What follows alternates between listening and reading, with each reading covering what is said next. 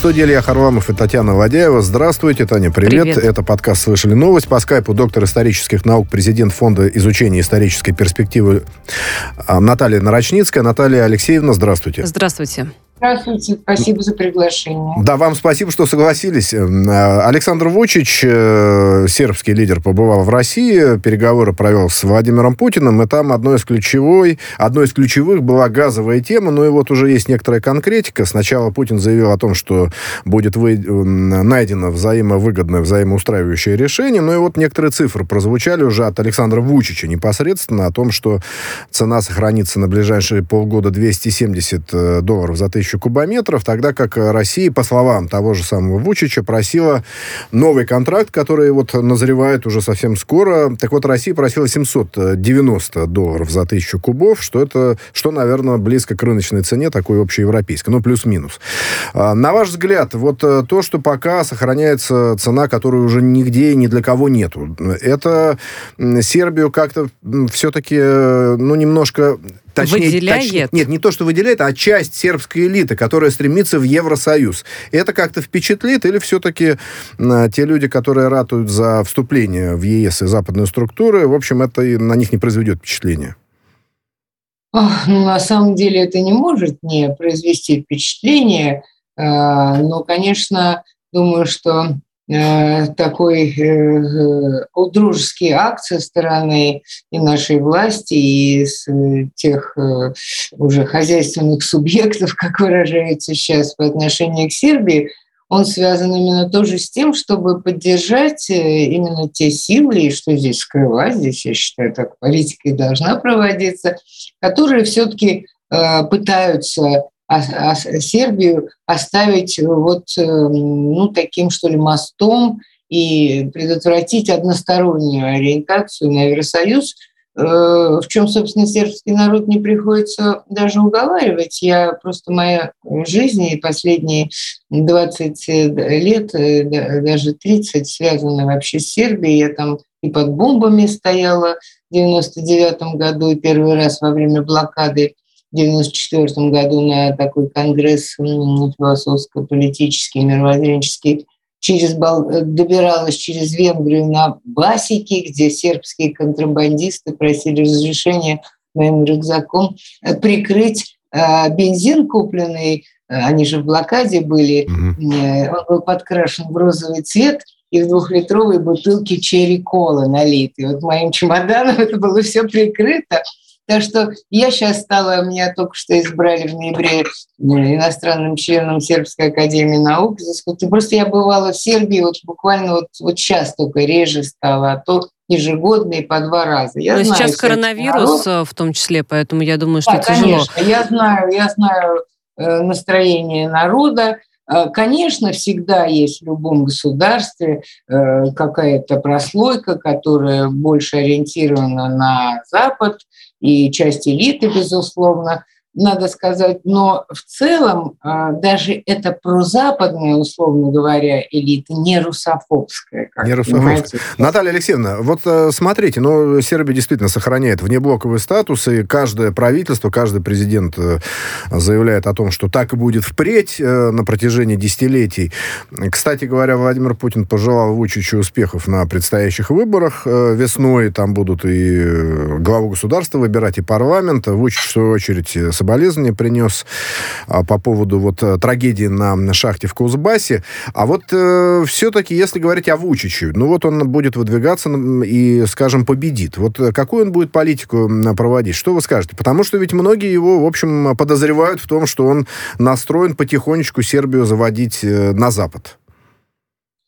На самом деле у меня нет каких-то особых иллюзий. Я не могу сказать, что это вот такой лидер, который исключительно только смотрит на Россию, но и при этом надо все-таки же понимать, в каком сложном положении и в каком окружении Сербия находится. посмотрите на карту членов НАТО на Балканах и Албания враждебная очень, это и э, Северная Македония уже сейчас, это Гре... ну, Греция не враждебна, но тем не менее это надо. Ну, непризнанное Коsovo, непризнанное Коsovo. Все, все. Поэтому и э, Евросоюз, и евроатлантические структуры постоянно оказывают давление, но особых я бы сказала, экономических приманок Евросоюз пока не дал и не дает, а только, так сказать, намекает на то, что могли бы получить. Я думаю, что Запад никогда не будет доверять Сербии, потому что будет понимать, что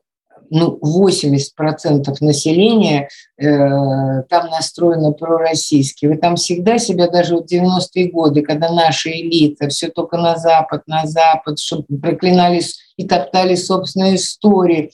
Э, тогда предали, я помню, в 94 году Сербию, блокада. Мне было стыдно, что я русская, я притворялась, я на английском хорошем после длительной э, жизни, э, работы в ООН говорила. И вдруг, потому что мне казалось, что меня бросят серебряники, а молодые в отеле, где я спросила, как пройти куда-то в дорогом, а, русскиня, идемте за кафу. То есть, то есть, и мне стало стыдно, что я усомнилась в этой братской, я бы сказала, сыновней любви. И Запад не будет доверять Сербии никогда, и поэтому постарается ее оторвать, но при этом не будет кормить реально. А Россия все-таки э, будет помогать э, и, э, во всяком случае, поддержит трудную минуту. И поэтому у Вучича, как у прагматик, он, безусловно, прагматик. Это не то, что романтик такой прорусский, конечно, этого нет. Но э, у него вот эти соображения, дальше потом а у любого... шансы на победу у него какие? Как вы оцениваете? Ну, вот я думаю, если газ не подорожает, то этих шансов будет ну, больше. Слушайте, ну апрель, апрель, выборы в апреле, а до апреля меньше, чем полгода. А это пять месяцев, если я правильно посчитал. А обещали эту цену в Москве на полгода. Так что он вроде бы с, хороших, этой, с, этой, с этой ценой будет выходить на выборы. Наталья Алексеевна, давайте Там мы... еще предыдущий да. контракт, он только заканчивается. Заканчивается, заканчивается, да. Да-да, так что в любом случае Вучич успеет с этой ценой э, баллотироваться и, может быть, победить. А, давайте Но мы... надо, надо держать ухо востро, ну, потому что еще в свое время Горчаков говорил, что я знаю цену благодарности во внешней политике. Нужно э, все делать вовремя. Да, доверяй, но проверяй. А, что касается белорусско-польской границы, там, несмотря на то, что большинство э, мигрантов убыло в, на какие-то склады, которые белорусская сторона предоставила, они там как-то ютятся, но тем не лагеря, менее... Да. Лагеря, да. Но тем не менее, вот э, э, погранслужба Польши сообщает о том, что попытка прорыва была очередная, 200 человек э, вот этих нелегалов попытались, э, значит, зайти и даже зашли на польскую территорию, обратно были выдворены. А, я смотрел твиттер э, как раз погранслужбы польской, там, значит, и с комментариями, с короткими, там э, видно, что уже и вот эта вот спираль Бруно, да, ну вот колючая проволока, она порвана, действительно, да, там очень все горячо, и светит в глаза польским, как вот там они пишут, это видно на кадрах, якобы белорусские силовики там лазерами и всякими яркими прожекторами и фонарями, чтобы, в общем, ослеплять польских пограничников. В общем, какая-то ситуация не очень хорошая. Что вы скажете? Вот э, этот кризис, кто должен э, сейчас урегулировать при учете того, что, скажем, Александр Лукашенко заявляет, что Евросоюз должен оплачивать вывоз этих нелегалов обратно, а вот журналисты, ну, много расследований было и в российских СМИ, и заявления, что все-таки визы-то белорусские выдавались этим нелегалам, и в том числе в Анкаре, или там по туристическим визам белорусским они приезжали и вроде бы рекламировалось рекламировались, э, рекламировались такие путешествия. Вот кто должен платить и что делать? Ну, сказать, что это легко разрешимая тема, я не могу, конечно. И виноваты тут все. А, в принципе, вот наша спикер МИДа Мария Захарова сказала, прежде всего, виноваты те, кто такую ситуацию создал международную в этих регионах, взорвав Ближний Восток – который, в общем-то, и вынуждает, и побуждает огромное количество неприкаянных людей без помощи и так далее. Не только, кстати, из зоны, конечно, конфликтов, но и в поисках просто какой-то экономической жизни туда ехать. Э, я думаю, что не обойтись, чтобы разрешить эту ситуацию, э, Евросоюз Польша должны сесть за стол переговоров, не обязательно открытый и публичный, с реальными белорусскими властями, а не изображать, что э, у них есть какой-то президент в изгнании в виде вот, э, значит, э, второго издания «Гуайдо» Светланы Тихановской, которая просто ну, настолько слаба. И, ну, знаете, ее профессия – это супруга блогера. Вот, и... Но он был, по-моему, ведь э, одним из кандидатов, да, в президенты. Ну, да, да, но тем не менее, понимаете, это просто вот уже на безрыбье вот, вот, вот это хорошо. И мне даже, она мне даже вызывает сочувствие. Видно, что она беспомощна, и без э, консультаций все эти тексты сформулированы, ну, даже с Но она, но она в этой по... ситуации помочь-то не может. Нет, она, тоже она, именно, я, я, я, она вынуждена ситуацию. Да. С реальными властями Беларуси. Не да, хотят да. А вот скажите, министром внутренних дел говорят. Потому что вот Ангела Меркель Лукашенко пару раз, по-моему, звонила. Этого мало. Нужно э, ну как-то встречаться, что ли, лично. Вот что, как, каким образом эти переговоры должны лично. выглядеть? Главное э, согласиться пойти на переговоры. А лично с Лукашенко не обязательно встречаться. Могут встречаться, так сказать, доверенные лица Евросоюза и президента Лукашенко. То есть от реальных властей Белоруссии. Белоруссия живет э, в условиях действия реальной власти. Хотят ли этого в Евросоюзе на Западе, признают, не признают, но это так. Но зачем закрывать глаза на реальность и делать вид, что этого нет? Э, Белоруссия живет, работает, так сказать, заводы работают, дым идет и из них, из этих фабрик, и люди ходят на работу, им платят зарплату и так То есть государство функционирует, как и функционировало. И их попытки, так сказать, вот это раскрутить очень, они даже, ну, более красноречивые для Европы должны быть, чем то, что американцы пытались сделать э, вот, в Латинской Америке. Это я не случайно Гуайдо. Сейчас про него все забыли, понимаете? А он был реальный депутат парламента все-таки, понимаете? Не депутат, а, по-моему, даже руководитель парламента, если я не ошибаюсь. Вот, ну, ну, вот, понимаете, а тут э, вот, вот, вот как так вот неумело, а теперь не потеряв лицо, конечно, очень трудно отступить, но тем не менее, дипломатия мировая, международная, европейская, имеет давнюю историю, и можно при готовности разрешить эту проблему, этот нарыв, но они не готовы. Они все думают, что все-таки они могут довести до кипения это, и, и что обожжется именно этим парам именно Беларуси. Наталья Алексеевна, Но... если мы поговорим все-таки о возможных выходах да, из ситуации, сегодня ведь Лукашенко э, в очередной раз э, сказал, не первый его призыв, что Евросоюз должен принимать участие в вывозе э, мигрантов из Беларуси, оплачивать такие рейсы. До этого при этом, если мне память не изменяет, в Польше сказали о том, что вроде как готовы, да, только там был вопрос за счет, за счет счет кого? За счет э, Евросоюза или за счет собственных средств? Но, тем не менее, как думаете, э, такая возможность будет, в принципе, реализована?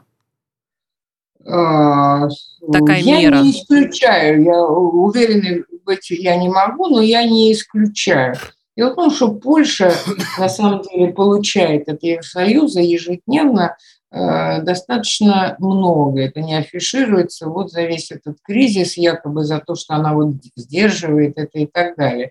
И, в общем, э, бюджет Польши хорошо на этом зарабатывает. Mm-hmm. Вот. И поэтому, если они готовы, то это, это намек на то, что э, выделите нам деньги из Евросоюзовской кассы, и мы э, сделаем это. Э, все это осуществимо. Они могут взять пропустить партиями, сажать их в автобусы, вести в аэропорт. Ну вот смотрите, Польша говорит Евросоюзу... И отправлять обратно, откуда они явились. Вот смотрите, что Польша, получается, говорит Евросоюзу а, оплатите, что Минск говорит Нет, оплатите. Минск, Минск говорит оплатите, Нет, ну до этого, да. до этого и э, Но из Польша Варшавы тоже, тоже да. были подобные сообщения. А Евросоюз-то будет э, что-то оплачивать? Ну, ну, кто же это знает? Частично. Они, конечно, не хотят, Частично. но я если они, если они частично будут оплачивать, они, конечно, не будут это афишировать, э, потому что это означает признать э, свою часть вины э, за сложившуюся ситуацию. Угу. Вот. И, вы знаете, это гадание, это, конечно, проблема острая, но для Европы, для Германии, для Польши, для Белоруссии – но ее же явно используют для того, чтобы ну, лишний раз обвинить Белоруссию в том, что она изгой цивилизованного мира. В политическом. Да, Наталья Алексеевна, давайте, мы, о, давайте о Германии. О Германии давайте, очень, э, давайте. очень большая тема. Дело в том, что появляется правительство, наконец, и канцлер э, не позднее 8 декабря будет назначен Олаф Шольц. Э, вот, значит, озвучила коалиция свою внешнюю и внутреннюю политику, но там большой развернутый документ. У нас, конечно, времени весь его обсуждать нет, но некоторые пункты можно и нужно рассмотреть. Ну, в частности, вот про политику в отношении России признает вот эта коалиция, что Россия там партнер, важный игрок международный, конструктивный диалог. А, значит, про поставки водорода идет речь, про преодоление глобальных вызовов и вот эти энергоресурсы российские. А, значит, э, ну, такая вещь довольно дежурная о том, что гражданские и демократическая свобода в России недостаточно, ограничиваются, надо их поддерживать. А, и вот один пункт, на который я обратил внимание. Он, может быть, не самый ключевой, но вот я э, почему-то к нему прицепился. Коалиция выступает за безвизовое перемещение молодежи из России в Германию. Я тоже на это обратил да, внимание. Похоже... Сразу думаю, так, а молодежь это да, до скольки да, да. лет? Смотрите, безвизовое перемещение молодежи из России в Германию. Да, не похоже ли это на, так сказать, афиширование э, утечки мозгов, которая была бы неплоха для Германии? При... Да, извините, я просто закончу. При учете недавнего опроса, вот студентов-айтишников опрашивали, да, а, значит, э, ну, такой социальный опрос, оказывает, вот российских э, учащихся, и 53% хотели бы уехать, к сожалению, из Российской Федерации. Вот э, что Германия подразумевает под безвизовым перемещением молодежи из России в Германию?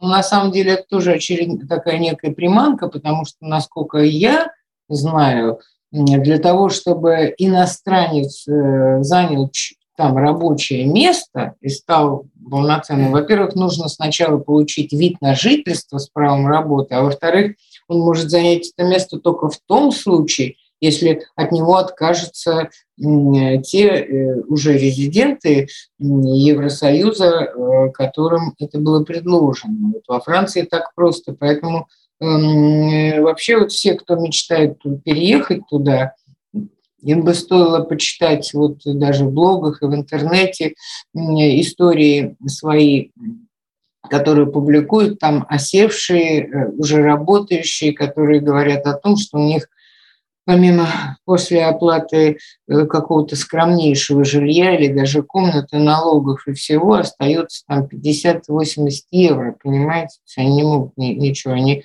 работать там на двух работах запрещено. Э,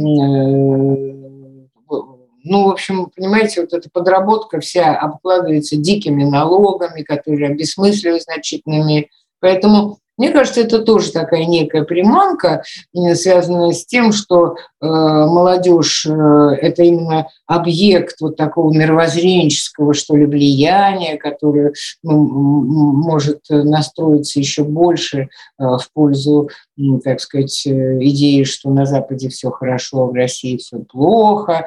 Ну, сейчас же ведь на самом деле идет такая мировоззренческая, ну, я бы сказала, даже это война. Просто это ну, то, что называют гибридным. Я не хочу эти штампы э, по, повторять, но на самом деле манипуляция общественным сознанием через вот электронные СМИ, через телевидение, радио, через интернет является одним из важнейших сейчас инструментов политики. И в этой сфере обращаются колоссальные средства – которые скоро будут сопоставимы с оборонными. Ну да, как тот сказал... Идет, идет такая обработка сознания, и мы здесь совершенно отстаем, и обвинение в том, что какая-то наша мягкая сила, я сама к ней, так сказать, принадлежу, вот Парижский институт, который просто мы вынуждены законсервировать уже два года, потому что нет возможности там не быть, не бывать, не работать, но мне пишут письма, то есть он приостановил свою деятельность.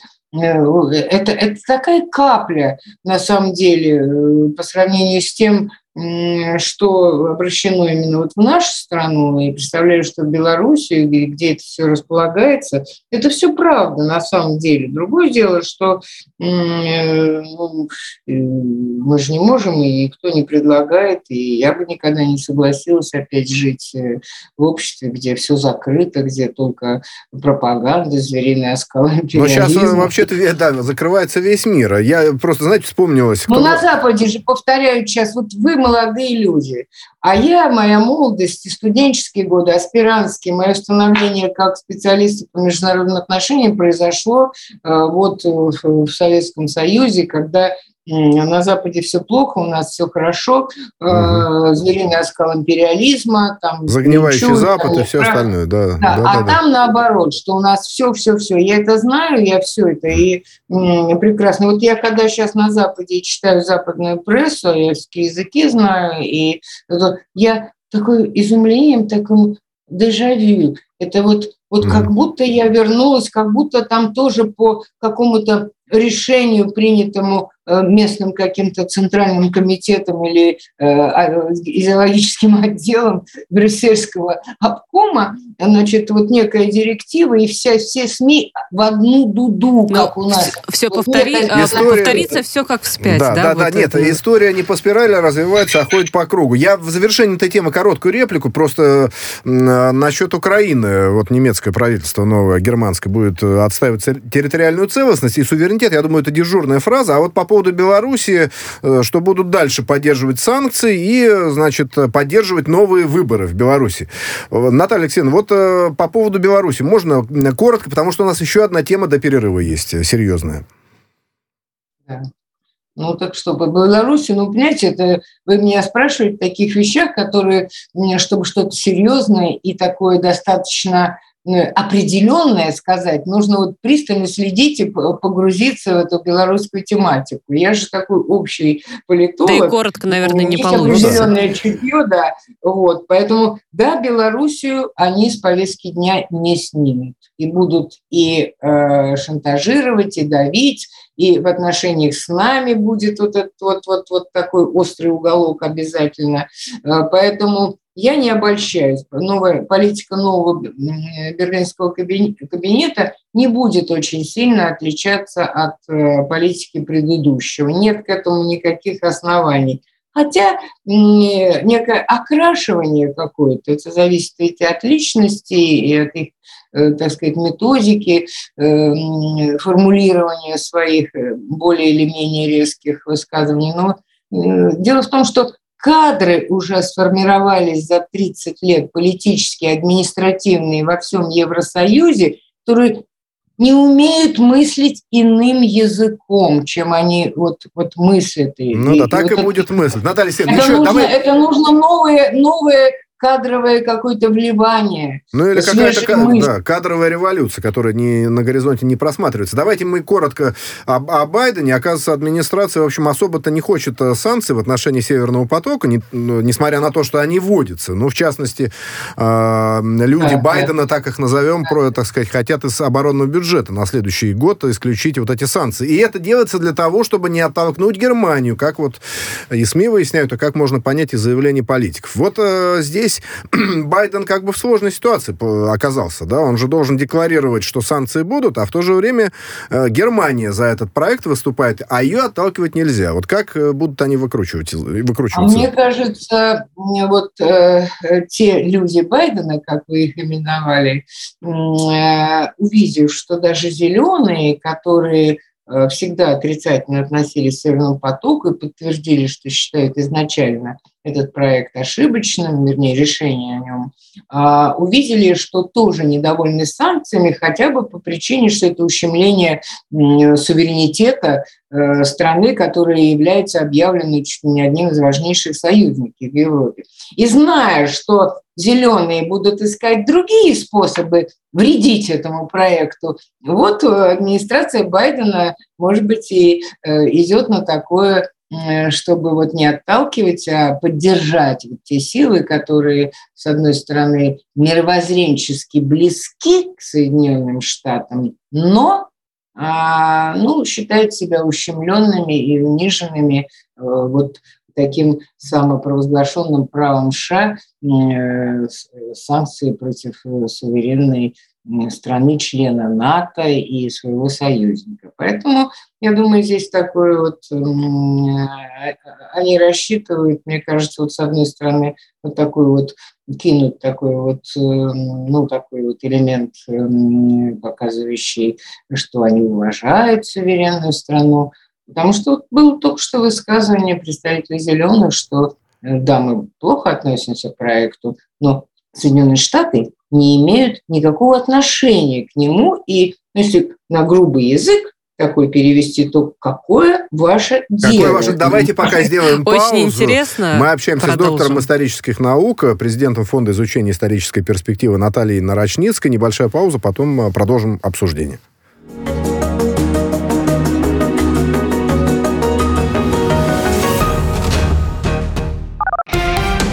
Радио «Спутник». Новости студии Ольга Дубровина. Здравствуйте. Отделение горноспасателей пропало в ходе поисковых работ в шахте Листвяжная в Кемеровской области. Организованы поиски, рассказали РИА Новости в пресс-службе МЧС России. Сколько спасателей входило в отряд, пока не сообщается.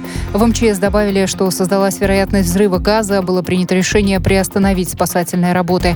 Задымление на Листвяжной произошло утром. В этот момент под землей находились 285 человек.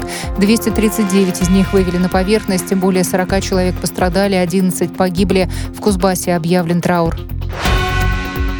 Россия сохранила цену на газ для Сербии на уровне в 270 долларов на ближайшие 6 месяцев. Об этом заявил президент Александр Вучич по итогам переговоров в Сочи с российским коллегой Владимиром Путиным. По словам Вучича, стороны договорились об увеличении количества газа на эти 6 месяцев, а также о гибкости поставок. Обсуждались и вопросы военно-технического сотрудничества. Так, Белград до конца года ожидает получения противотанкового ракетного комплекса «Карнет».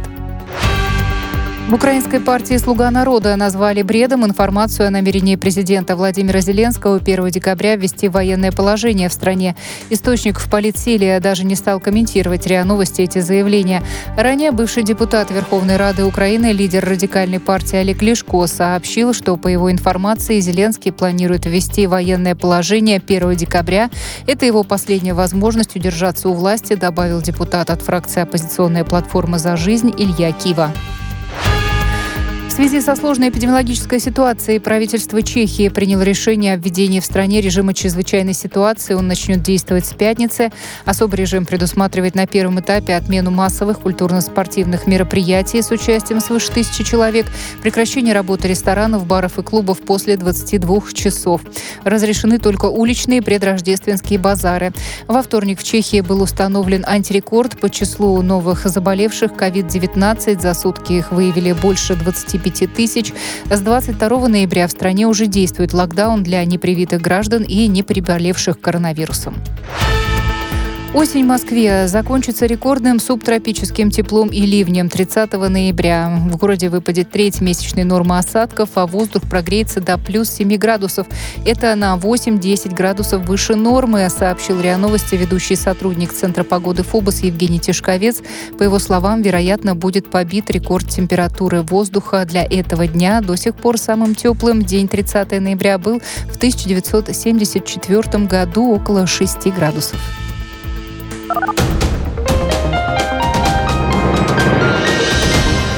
Следующий выпуск новостей менее чем через полчаса.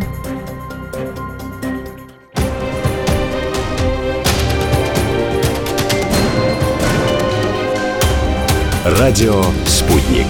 Говорим то, о чем другие молчат. Вчера по телеку видела. Мне тут по телефону сказали. В соцсетях только обсуждают, что... И так десятки раз каждый день. В эфире «Радио Спутник». Всегда правильный ответ на вопрос. Слышали новость? Это вторая часть подкаста «Слышали новость». В студии Илья Харламов и Татьяна Владяева. По скайпу доктор исторических наук, президент Фонда изучения исторической перспективы Наталья Нарочницкая. Наталья Алексеевна, еще раз здравствуйте. Здравствуйте. Еще раз. Да, да тут э, шпионская история такая, су- супер история, да. Дело в том, что глава ЦРУ э, Уильям Бернс, э, когда в Москве побывал в ноябре, вот вроде бы предупредил Россию, что вот она, если имеет отношение к гаванскому синдрому, ну мы помним, что это такое, когда дипломаты американские сталкивались э, с какими-то странными явлениями в их организме, да, с головными болями, там со слухом были проблемы, да, и вроде бы там то ли излучение было, то ли звуковые какие-то сигналы сигналы, ультра, так сказать, ультразвук, то ли еще что-то. И заподозрили... Кстати говоря, это было в Гаване, почему он гаванский, ну и в частности, не в частности, а ко всему прочему, еще и в Гуанчжоу в Китае. А, вот. Но, тем не менее, напрямую Россию не обвиняют, но говорят, что если будет доказано, то а-та-та, да, не поздоровится. А, Наталья Алексеевна, ну скажите, пожалуйста, вот вы как человек, который все-таки э, и возглавляете Европейский институт демократии и сотрудничества в Париже, и в ООН работали, ну и в целом, и вот про Сербию вы очень подробно рассказали. Похоже это на то, на правду. Вот э, то, что действительно дипломатов американских там или где-то, ну, вот в Гаване или в Сербии, кстати, там, по-моему, были какие-то проблемы. И э, в упомянутом Гуанчжоу, что действительно могут против дипломатов такие атаки развертывать. Вот это практикуется в международных отношениях? Ну, не в, не в публичных, а в таких тайных. Ну, э, до, до вот, э, вот этих сообщений, э, это, по-моему, в 2016 году было, я о таком никогда не слышала, честно говоря, и газеты не писали. Ну, теоретически исключать, что такое-то излучение где-то есть, но я думаю, что первенство в этом имеют скорее американцы, ведь многие у нас конспирологи считают, что и климат, значит, меняется. Американцы вообще считают, что Гольфстрим э, скорость изменил из-за вот того нефтяного пятна, когда, помните, там угу. британская трагедия была. И, э, но здесь важно то, что если у них на Западе, в Америке, не останется других каких-то инструментов и поводов для того, чтобы очередной раз обвинить в чем-то Россию и приостановить какие-то, ну пусть крошечные, но позитивные, э, ведущие просто к рабочим каким-то отношениям процессы, то тогда они, я считаю, вполне могут а, этим воспользоваться. Как говорил Геббельс, чем а, абсурднее ложь, тем... Да, тем быстрее она, в нее поверят. Да. Ну вот, поэтому здесь, э, мне вот кажется, у меня такое к этому отношение.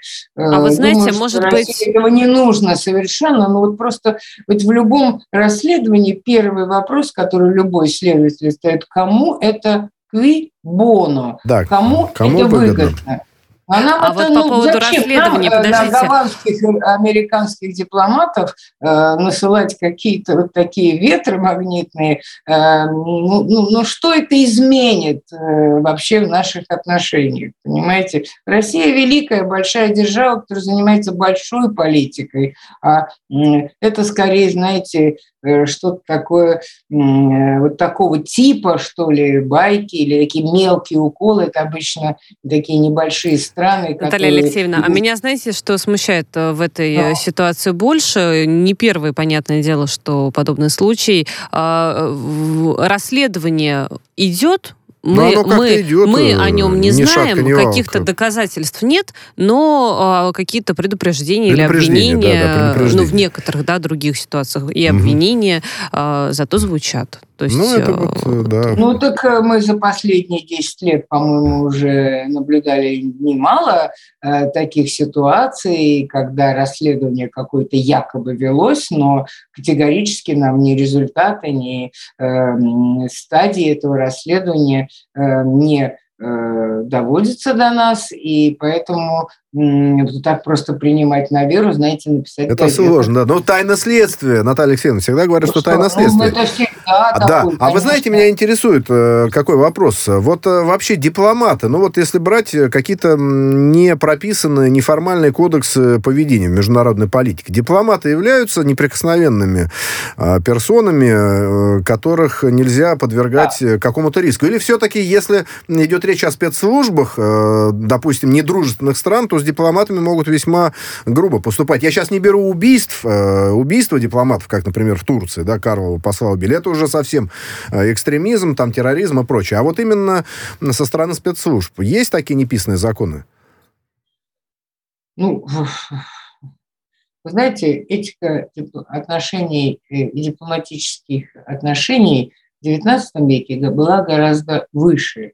Я вот как раз много и 19 веком занимаюсь. Там тогда даже ноты об объявлении войны начинали со слов «соблаговолите» принять, потому что все понимали, что войны заканчиваются, а народы остаются, и нельзя унижать было не принято демонизировать противника, как в свое время, вот, возвращаясь к сербам э, в западной прессе, когда их бомбили, э, воспитывалось такое отношение, что это вот инопланетяне, насекомые, которых вот-вот-вот пальцем раздавить не, не представляет никакого греха.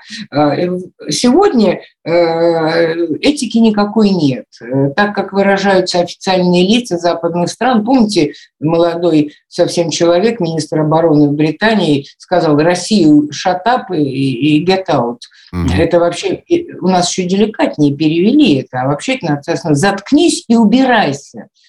Это немыслимо э, в устах князя Меттерниха и в устах князя Горчакова. Поэтому сейчас все это огрубело, и может быть что угодно. Но, в принципе, дипломатов конечно, э, могут иногда им подстраивать какие-то провокации, но, опять же, единственным итогом этого может быть, если чем-то осрамился дипломат, то ли по своей вине, то ли по воле обстоятельств, э, это объявля... быть объявленным, э, так сказать, персоной нон-грата и просто быть э, ну, предписано, что ему, чтобы он должен покинуть страну в какой-то там срок от 48 там, до 70 там, 6 э, э, или 4 дней. А, вот так. Mm-hmm. Поэтому так, чтобы это практиковалось вот так вот массово, э, все-таки пока до этого дела не Ну да, но нюансы бывают.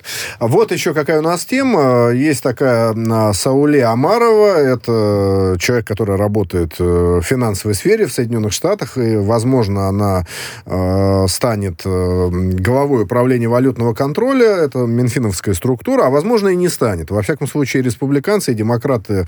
Да, я забыл добавить и самое важное, да, что она США. Да, да, да. Это США, да, уроженка Казахстана, да, вот все. все. Да, теперь да, вроде бы все сказал, знаю, да, да. И вот и теперь и республиканцы, и демократы как-то и к ней с недоверием относятся, и тут спрашивают ее, не бывали она комсомолка, и не надо ли к ней там, обращаться товарищи, и она отвечает на все на это. А, тут еще есть к ней претензии по поводу того, что она там за национализацию банковского сектора или нет, но тем не менее вот эта риторика, связанная с ее прошлым, с тем, что она в Казахстане родилась, ну, еще на территории Советского Союза тогда. А, вот это просто какой-то троллинг в ее отношении, или там до сих пор какие-то работают стереотипы времен Холодной войны и макартизма послевоенного? Безусловно, работает, и они сейчас э, получили такое пышное новое развитие и расцвет на фоне вот той обстановки в отношении России, которая э, была создана.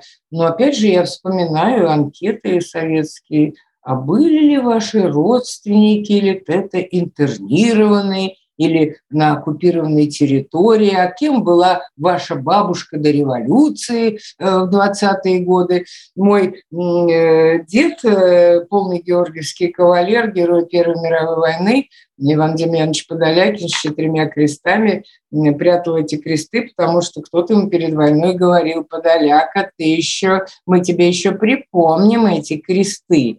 Вот, вот, вот это мы, вот я опять возвращаюсь к тому, что для постсоветского интеллигента, которым я являюсь, и который с известным долей романтизма все-таки вот относился к Западу, с удрученностью я для меня вот сейчас вывод такой, что золотой век демократии, э, свободы мнений, высказывания и так далее на Западе, к сожалению, прошел. И они вот, змея кусает себя за хвост, к сожалению. Не случайно мне один немолодой немец на одном конгрессе э, во время кофе-брейка подошел и сказал, а когда вот я уже дважды платил штраф, за то, что не пускаю свою семилетнюю дочь на уроки по сексуальному образованию, mm-hmm. где ее учат, что она госпожа своего тела, вот, и что одинаково хороши, так сказать, и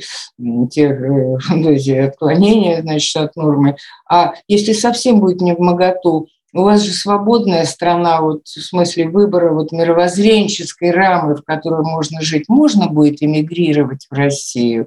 Вы знаете, я считаю, хотя это абсурдом может показаться, с нашими проблемами, с бедностью населения, с, вот с этим всем, что мы наблюдаем, о чем СМИ твердят с утра до вечера. Э, еще говорят, что у нас... Наталья Алексеевна, 10 секунд осталось. Я верю, я верю в то, что э, через 20 лет будет очень много желающих из этой вот Европы постмодернистской эмигрировать в Россию просто для того, чтобы спокойно читать Библию, из и выражать свое мнение. Да, да спасибо. Спасибо, спасибо вам большое. Литературу. Спасибо большое. Доктор исторических наук, президент Фонда изучения исторической перспективы Наталья Нарочницкая.